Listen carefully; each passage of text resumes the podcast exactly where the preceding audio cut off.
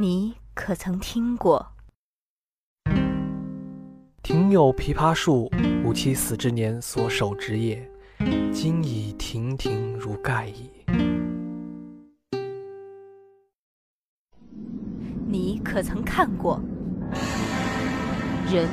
可以被毁灭，但不能被打败。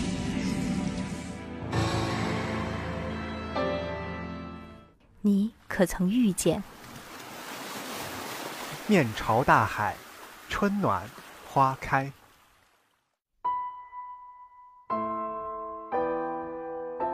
起于暧昧，你可曾阅出书中那横亘千年的浓年相思？感于无常，你可曾看见书中那激荡辉煌的时空浪潮？归于自然，总有一本好书将与你不期而遇。读书人，读书人，读书人幸福幸人。福人。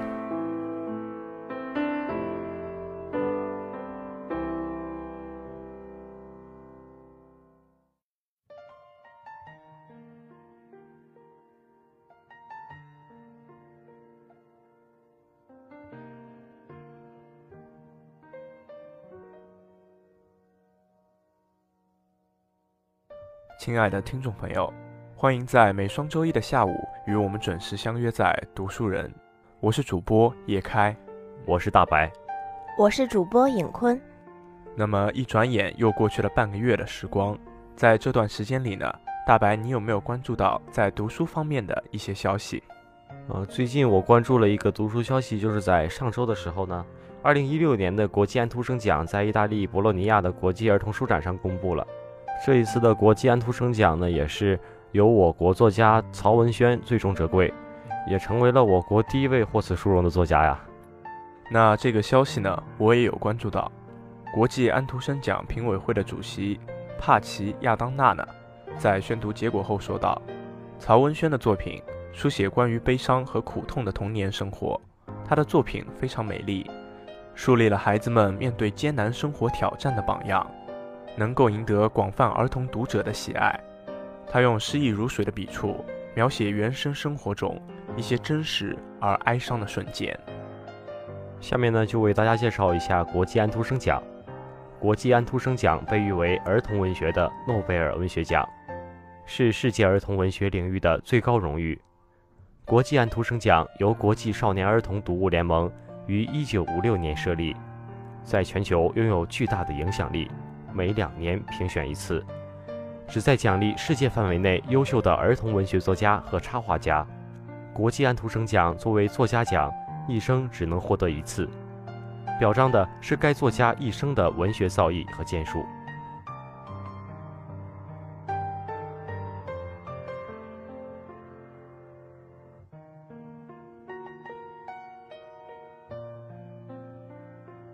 下面让我们进入今天的新书推荐环节，《思虑二十世纪：托尼·朱特思想自传》，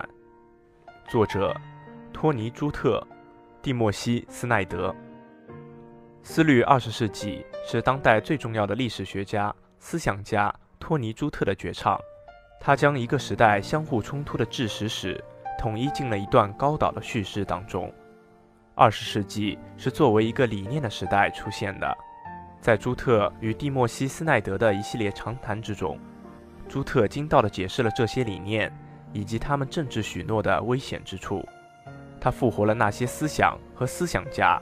指引我们穿越那些塑造了我们这个世界的论辩。随着对那些被遗忘的观念的重访和对时髦思潮的仔细检视，二十世纪的轮廓得以浮现。朱特和斯奈德将我们带入他们的分析当中，使我们开始意识到现在对于过去的责任，以及历史视角和道德考量在社会批判和改革中一直所具有的力量。话未了，林风眠传，作者郑重，出版社中华书局。郑重老师在话未了的资料收集过程中，觉得林风眠的一生是在被误解中度过的，所以他写的传记采取客观谨慎的态度，着力于把事情说清楚，注意历史的真实。包括对林风眠持支持或反对的人和事，都做真实的记录，而没有评判是非。这是不是个人？作者：意大利普利莫·莱维。这是不是个人？是普利莫·莱维描写奥斯维辛经历的回忆录，也是奠定其文学地位的处女作。一九四四年底，在加入那不勒斯的一支反法西斯游击队后不久，莱维被捕。他选择承认自己是犹太人，避过了被立即枪决的命运，却开始了集中营长达十一个月的地狱梦魇。莱维用冷静又克制的文字，记录了集中营对欧洲犹太人肉体和精神双重的残暴迫害，更深邃地描述了法西斯暴政的本质。法西斯用平庸、仪式化和冷漠的暴力，完全抹杀另一群人的尊严和意志。让其仅剩下一副勉力求生的躯壳，更是利用人性的灰色地带，用权力腐蚀囚犯的尊严，导致其在或多或少的程度上服膺于这种暴力。女人的食指，作者日本向田邦子。本书为向田邦子于空难意外去世之前正在连载的一系列散文，集合各地美食、旅行、儿时记趣。电视剧编剧的甘苦谈为一体，让人沉浸于向田邦子独特的魅力之中，无法自拔。浮世澡堂，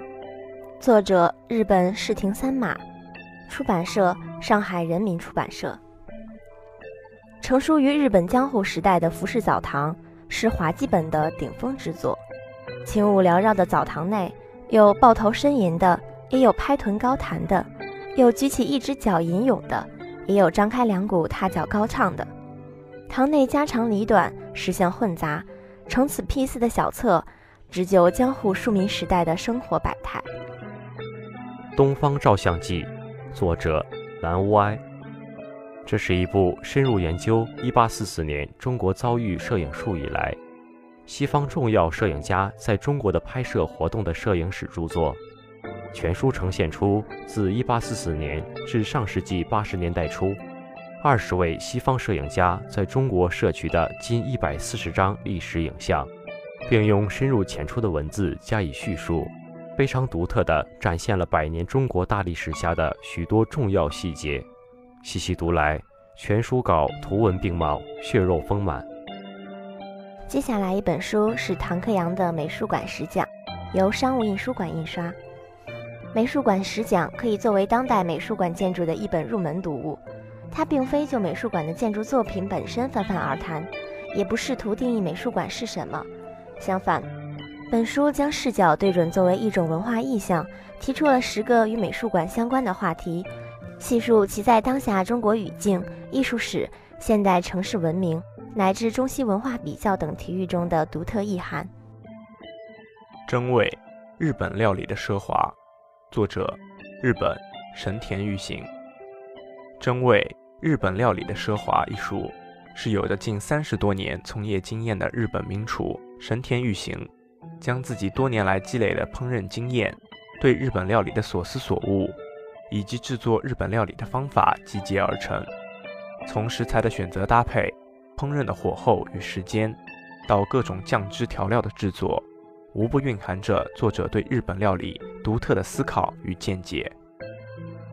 美好的七年，作者以色列艾德加·凯雷特。过去七年间，艾德加·凯雷特有很多担忧。儿子列夫出生在恐怖袭击的中心特拉维夫，父亲生病了，他经常做关于伊朗总统的噩梦，还有一个穷追不舍的电话推销员。大概一直到他死的那天都会推销产品给他，但从黑暗荒诞的生活中诞生了许多有趣、温柔和沉思的文章。凯雷特在个人生活和政治生活、有趣和深刻之间自由转换，让我们看到这个世界是多么反复无常，人类是如何在最不可能的地方寻找善的。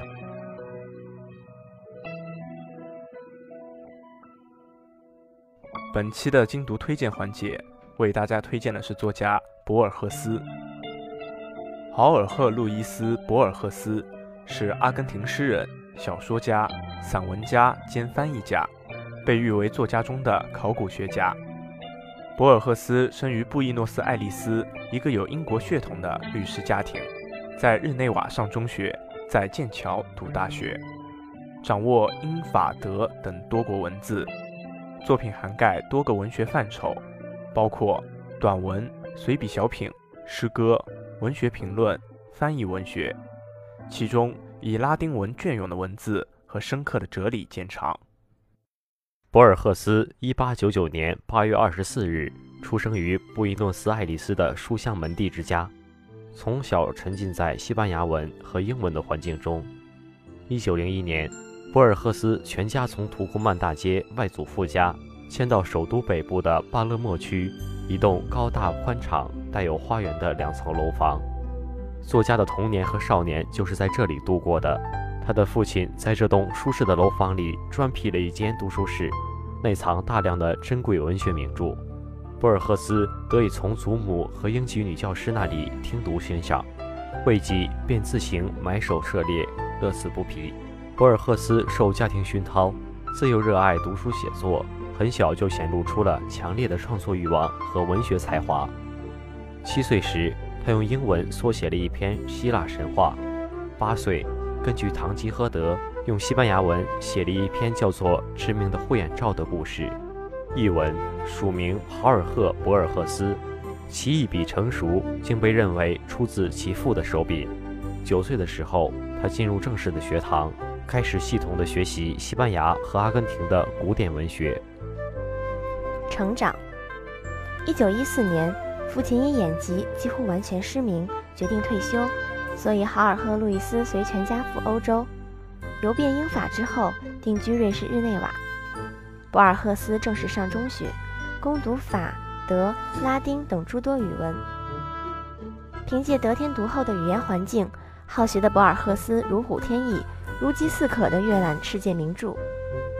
他读都德、左拉、莫泊桑、雨果、福楼拜，读托马斯·卡莱尔、切斯特曼、斯蒂文森。吉普林、托马斯·德昆西，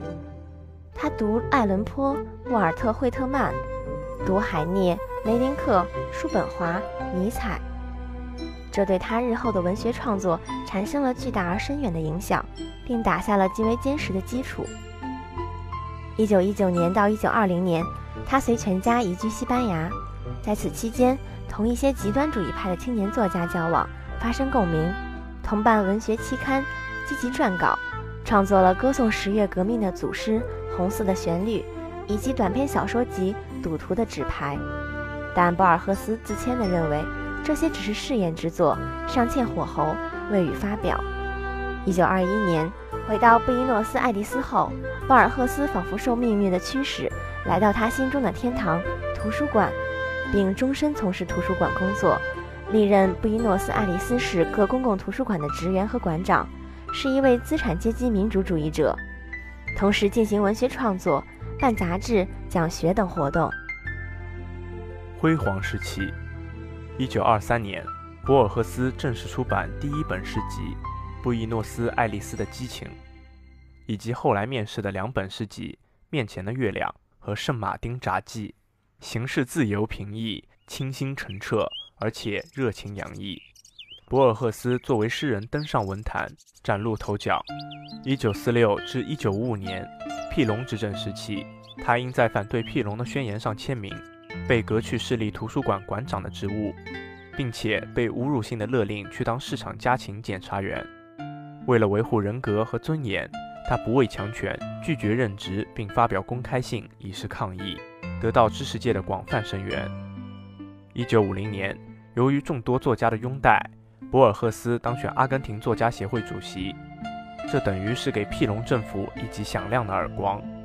庇隆下台后，他被启用为阿根廷国立图书馆馆长，同时还兼任布宜诺斯艾利斯大学哲学文学系英国文学教授。六十年代，博尔赫斯曾到美国德克萨斯大学等学校讲学。不幸的是，他当时因严重的眼疾，双目已几乎失明。他自嘲地说道。命运赐予我八十万册书，由我来掌管，同时却又给了我黑暗。但失明并没有夺去博尔赫斯的艺术生命。在母亲和友人的帮助下，他以无穷的毅力继续创作，并修订和整理出版了一些早期作品。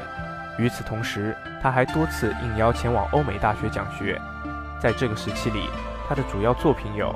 《迷宫》《布罗迪报告》《沙之书》《老虎的金黄》等等。一九八六年六月十四号，一代文学大师博尔赫斯医治无效，在日内瓦逝世。写作特点：诗歌、散文和短篇小说是博尔赫斯三大创作成果，而且各有千秋，相互辉映。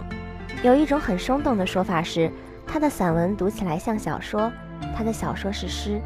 他的诗歌又往往使人觉得像散文。沟通三者的桥梁是他的思想。他是与帕斯、聂鲁达齐名的拉美三大诗人之一。他的诗歌语言质朴，风格纯净，意境悠远。他的散文大多非常短小，但构思新颖，结构巧妙。安德烈·莫洛亚说，博尔赫斯是一位只写小文章的大作家。小文章而成大气候，在于其智慧的光芒、设想的丰富和文笔的简洁，像数学一样简洁的文笔。他的作品反映了世界的混沌性和文学的非现实感，例如他最著名的短篇集《虚构集》和《阿莱夫》，就汇集了很多共同的主题：梦、迷宫、图书馆、虚构的作家和作品、宗教、神奇。他的作品对幻想文学贡献巨大，研究者们也注意到博尔赫斯不断恶化的眼疾，似乎有助于他创造性的文学语言，毕竟。诗人和盲人一样，能暗中识物。博尔赫斯的文体很特别，他的小说写得很像诗歌，又很像散文。帕斯说，博尔赫斯的文体几乎是三位一体的，这样一种特殊的文体是独一无二的。他早年深受柏拉图和叔本华等人的唯心哲学，还有尼采的唯意志论的影响，并且从休谟和康德那里接受了不可知论和宿命论。以及古希腊哲学家芝诺、苏格拉底等人的哲学影响，他对笛卡尔的思想也了然于心。在上述哲学家的观点的基础上，他采用时间和空间的轮回与停顿、梦境和现实的转换、幻想和真实之间的界限连通、死亡和生命的共识存在、象征和符号的神秘暗示等手法，把历史、现实、文学和哲学之间的界限打通，模糊了他们的疆界。带来一个神秘的、梦幻般的繁殖和虚构的世界，在真实和虚幻之间找到了一条穿梭往来的通道，并不断的往返，并获得神奇的阅读感受。接下来为大家介绍博尔赫斯在中国的影响。尽管是小径分叉的花园使博尔赫斯名扬天下，但他写于1939年的一篇名为《特隆·沃克巴尔》。奥比斯特蒂乌斯的小说也许更值得注意，因为他在其中将模糊真实时间和虚拟空间界限的本领发挥到了极致。虚构这一美学概念从此在他的艺术世界里占据了最重要的位置，而二十世纪的世界文学也将大受裨益。他被公认为上个世纪中期颠覆了小说世界，或者如他可能说的那样。颠覆了世界上的小说。然而，实际上，在他之前，那些能够从古代流传至今的民间故事，都有这样语言简洁、过目难忘的特色。纵观博尔赫斯的小说，其中写到了无穷大的图书馆、不会遗忘的人、集体编写的百科全书，以及书页中浮现的虚拟世界，他们已经成了那些处在新技术与文学交汇点之人士们的经典。博尔赫斯先有王阳乐、陈凯先等人的译介，由此散播开来。到了九十年代，随着陈仲义等人编译的博尔赫斯的文集的面世，博尔赫斯之名如狂澜席卷中华大地。他的晦涩、神秘，连同其梦呓、圈套以致重复与矛盾，通通成了中国作家的写作楼盘。再之后，他的全集出版，他在中国的流行。则多少说明了中国作家对博尔赫斯的敬畏。博尔赫斯对中国文学产生的影响如此巨大，以至于一时间，谁不读博尔赫斯，就必定是文学之盲。这样一种带有明显强制性的文学时尚，终于使博尔赫斯在十几亿人口的泱泱大国生根开花，也使中国文学在十余年的时间内不断变化翻新，一派蓬勃。人物评价：半个多世纪以来，贴在博尔赫斯身上的标签也非常多：极端派、先锋派、超现实主义、幻想文学、神秘主义、玄学派。魔幻现实主义、后现代主义，这些标签似乎都呈现了他的一个侧面、一个部分或一个阶段。然而，作家们的作家，这是人们对博尔赫斯的至高评价。越来越多的当代评论家，无论是文学教授，还是文化批评家，均已认定，博尔赫斯独特而怪异地预言了万维网的存在。美国海军学院语言研究系的副教授萨松·亨利女士形容博尔赫斯来自旧世界，却有着未来派的眼界。库切曾经评价道：“博尔赫斯胜于任何其他人，大大创新了小说的语言，为整整一代伟大的拉美小说家开创了道路。”略萨曾经说道：“博尔赫斯不仅是当今世界最伟大的文学巨匠，而且还是一位无与伦比的创造大师。”正是因为博尔赫斯，拉美文学才迎来了国际荣誉。他打破了传统的束缚，把小说和散文推向一个极为崇高的境界。美国作家保罗·奥斯特说：“博尔赫斯非常具有知识分子气质。他写的作品都很短小，也很精彩，涉及历史、哲学、人文等许多方面。自己也受到过他的影响，但是他并不认为自己的作品和博尔赫斯相似。”另一位美国作家苏珊·桑塔格说：“如果有哪一位同时代的人物在文学上撑得起不朽，那这个人必定是博尔赫斯。他是他那个时代和文化的产物，但是他却以一种神奇的方式知道如何超越他的时代和文化。他是最透明的，也是最具艺术性的作家。对于其他作家来说，它一直是一种很好的资源。”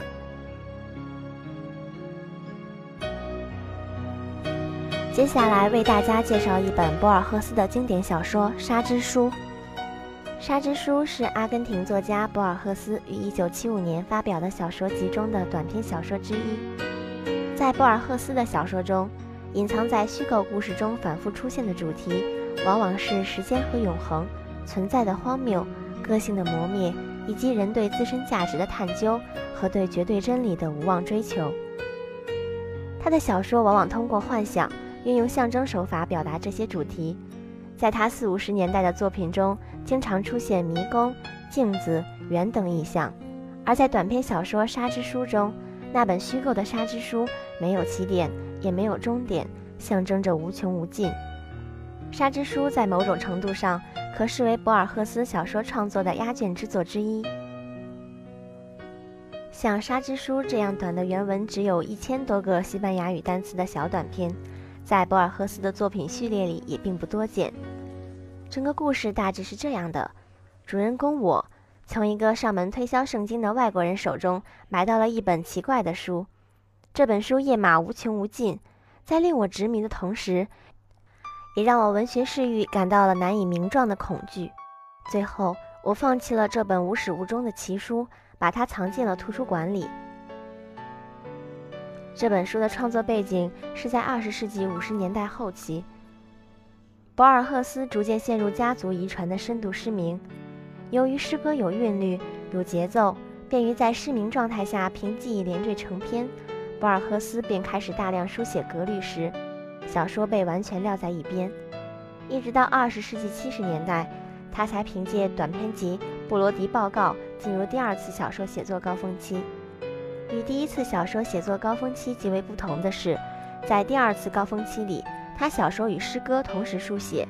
虽然这一时期他的短篇小说在主题上依然聚焦于他终身为之着迷的一些玄学思趣味、卡巴拉、双重性、无限性、死亡、记忆与时间，但在记忆上却糅合了他在同一时期的诗歌中打磨出来的平实和压缩力，使得这一时期的小说。特别是《沙之书》这本集子显得更加克制，洗练、不动声色，呈现出来的这种文体互渗性是最为明晰的。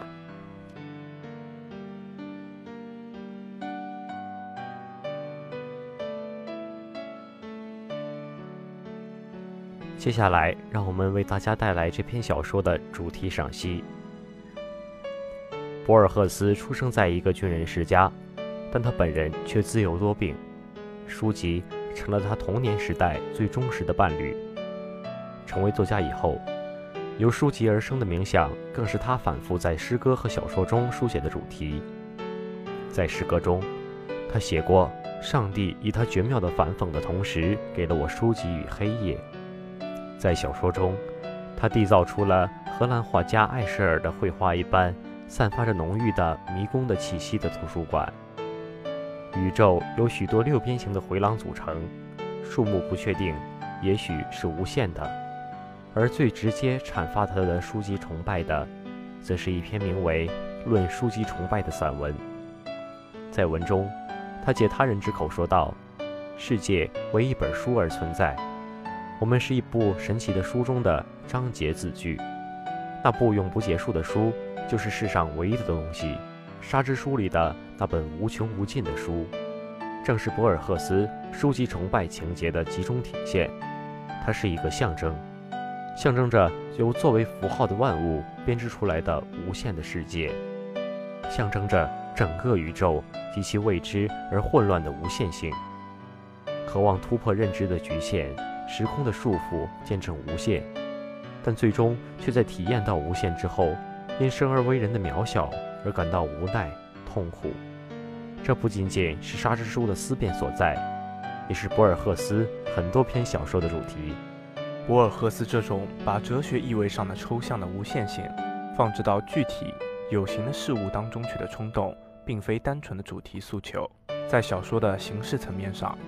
博尔赫斯也希望通过简略、克制的行文，容纳尽可能无限的、尽可能繁复的意义。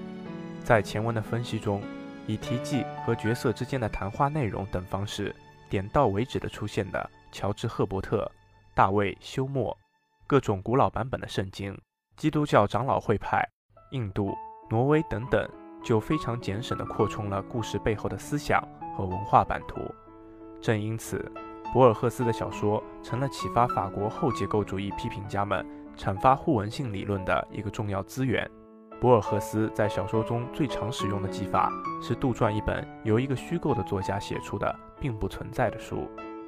而叙述者我的作用仅仅是对这本书进行评述或者添加注脚。沙之书的整个构思框架也大致如此。博尔赫斯曾经在虚构集的序言里。自己透露了这种技法，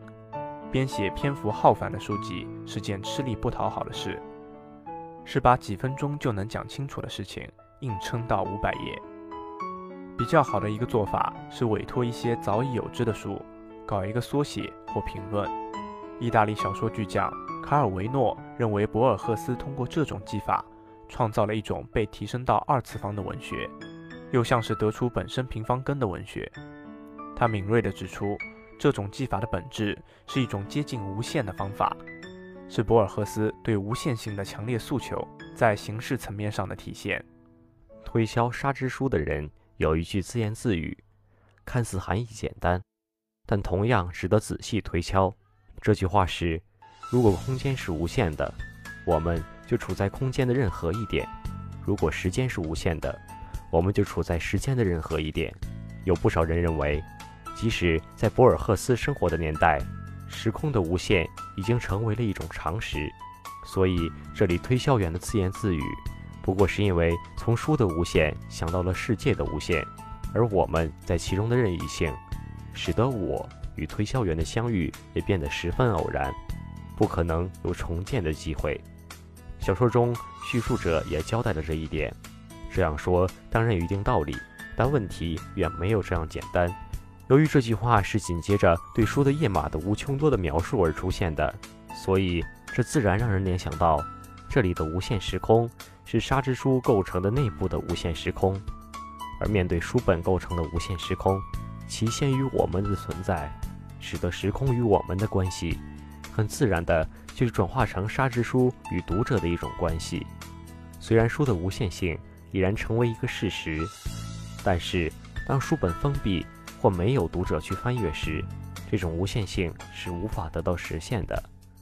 它只是作为一种潜在的可能性而存在。一旦读者打开书本并且翻阅时，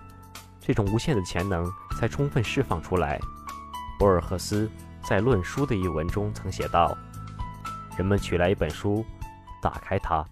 这本身就有美学的意义。让词语躺卧在书中，让那些具有象征意义的符号僵卧着，又有什么意义呢？倘若我们不打开它，书又有什么用呢？它仅仅是一卷纸或是一卷皮而已。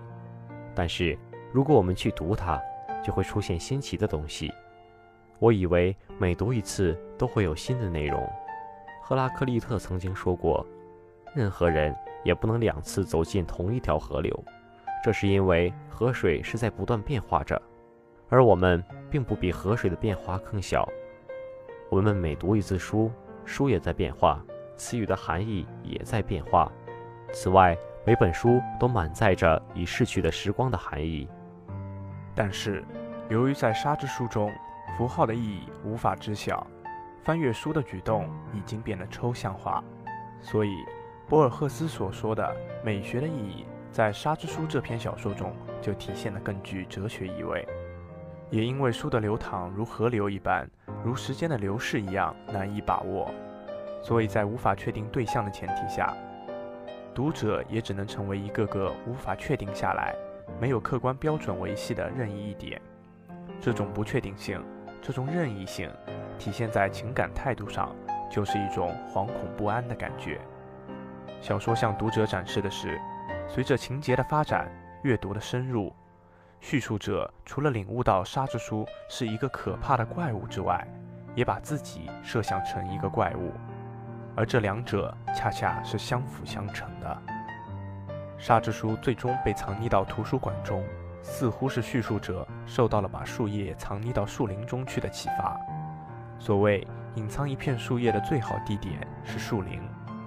但沙之书消失于图书馆的书架上，也不完全是如同大隐隐于市的写实策略。我们不妨从隐含的现实角度来理解书的页面无限性，必然导致对一个图书馆藏书的涵盖，或者说。一本无限之书被分解为一个庞大图书馆的浩瀚书海，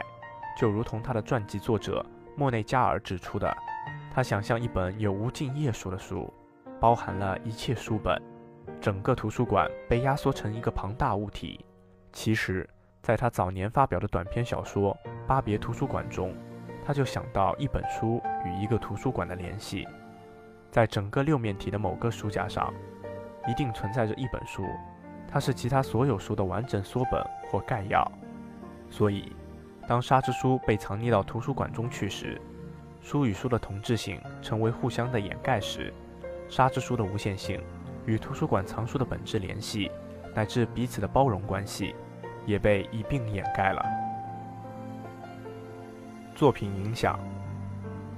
《沙之书》被公认为博尔赫斯在晚年迎来的第二次小说写作高峰期的顶尖之作。博尔赫斯本人对他的肯定程度，甚至超过了他二十世纪四十年代第一次小说写作高峰期间的任何一篇脍炙人口的杰作。《沙之书》之所以能够在读者心中产生巨大的震撼力，主要在于他用平凡无奇、朴素无华的形式，包装了一个高度幻想化的故事。换句话说，在于他用高度可信的叙事技巧，成功的讲述了一个彻头彻尾的谎言。在这里，谎言并非贬义，因为按照博尔赫斯的后辈、秘鲁作家巴尔加斯·略萨的说法，所有的小说都是在撒谎。但高超的小说绝不是一种廉价的虚构，一种无足轻重的魔术，而是令谎言真实的能够填补生活不够充足所留下的空白。这种空白，或许是对现实和来世的不断怀疑。在这篇小说中，我们的不确定性，在我打开书本前是无从知晓的。当推销员提醒我翻阅书本要注意书的特点时，当我购下此书后，通过记笔记来力求发现这本书的一些可控规律，而终于失败时，这本书的无限性，连同阅读者自身的不安感，才一并呈现到叙述者自己的面前。这样，书的无限变化性在读者的动态阅读中才得以充分实现。从这意义上来说，作为小说作者的博尔赫斯以读者的身份出现在小说中，一人而兼双重乃至多重身份。这不单单是小说的一种叙述策略，也具有这篇小说特定意义生成的逻辑必然。换言之，沙之书的无限性。是在作者意义上的博尔赫斯与读者意义上的博尔赫斯互相合作中才得以实现的。从读者的意义上来谈作者意义的博尔赫斯，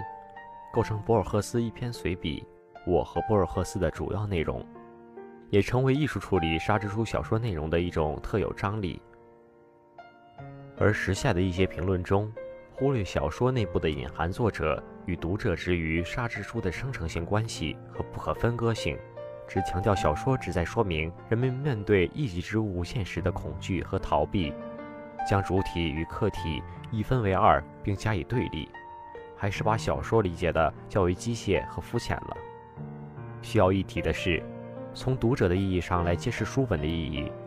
强调读者对于本书的无限价值的生成性，未必就是受读者反应理论的直接影响。也许就博尔赫斯而言，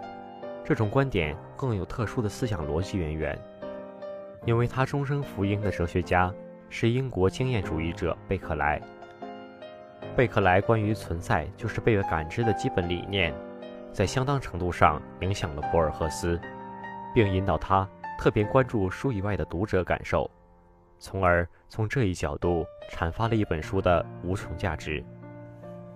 尽管。博尔赫斯的小说遍布各种玄学命题、神秘主义思想、宗教异端教义、屁点上的奇异理论，但诚如博尔赫斯自己以第三人称谈论自己时候所言，他不是思想家，他是利用哲学问题作为文学素材的作家。切记，抛开小说形式和记忆的魅力，去空谈他的哲学图谱、思想体系。那将是个彻头彻尾的阅读误区。美国学者哈罗德·布鲁姆总结得非常好。作为一位关注想象性文字甚于宗教和哲学的怀疑主义者，他教我们如何主要从审美价值的角度来阅读此类深思。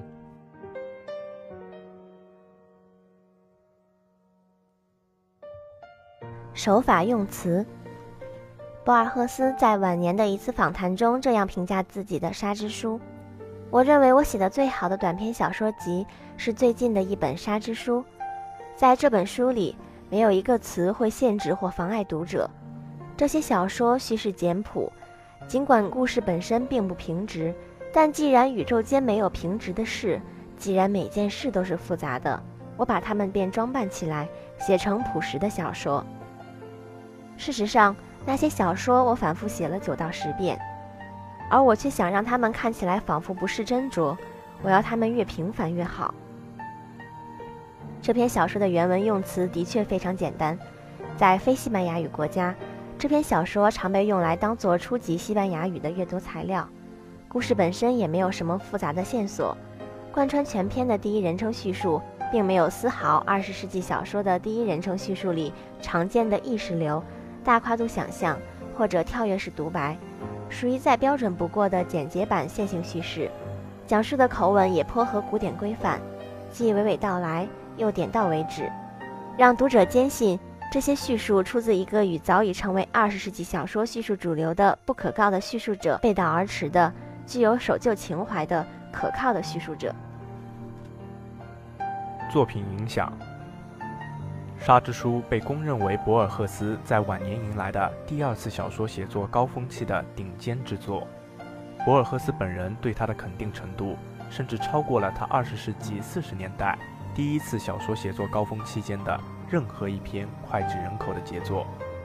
《沙之书》之所以能够在读者心中产生巨大的震撼力，主要在于他用平凡无奇、朴素无华的形式，包装了一个高度幻想化的故事。换句话说，在于他用高度可信的叙事技巧，成功的讲述了一个彻头彻尾的谎言。在这里，谎言并非贬义，因为按照博尔赫斯的后辈巴尔加斯略萨的说法，所有的小说都是在撒谎。